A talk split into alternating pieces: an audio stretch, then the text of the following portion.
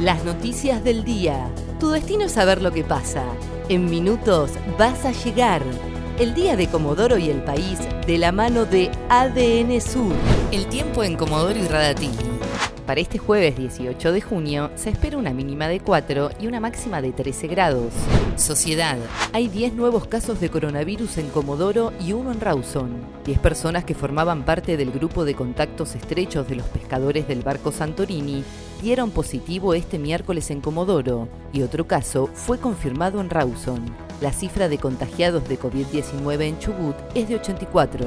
Vecinos se oponen a que monten un hospital de campaña en el barrio y destruyeron una escuela.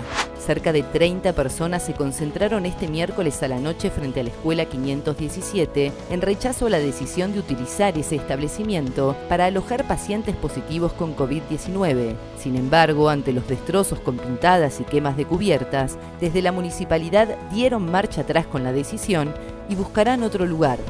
Los comercios más afectados por la cuarentena pueden gestionar la exención del pago de impuestos. Se trata de unos 16.000 comerciantes que no pudieron trabajar durante algún tramo de la cuarentena.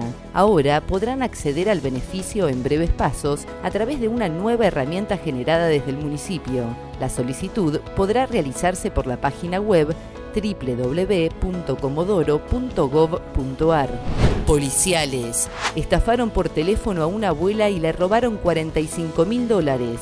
Se hicieron pasar por un sobrino y le robaron más de 45 mil dólares. Con esa plata se compraron una camioneta y se escaparon de Comodoro. Tras una investigación, detuvieron a los dos delincuentes en la provincia de Buenos Aires y les allanaron sus viviendas en el barrio Mosconi. Nacionales. Advierten sobre una falsa promoción viral.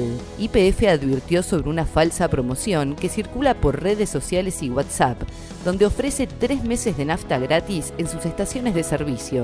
En un comunicado, la petrolera estatal aclaró que es completamente falsa y utiliza la marca y la imagen de IPF para obtener datos personales con finalidades delictivas.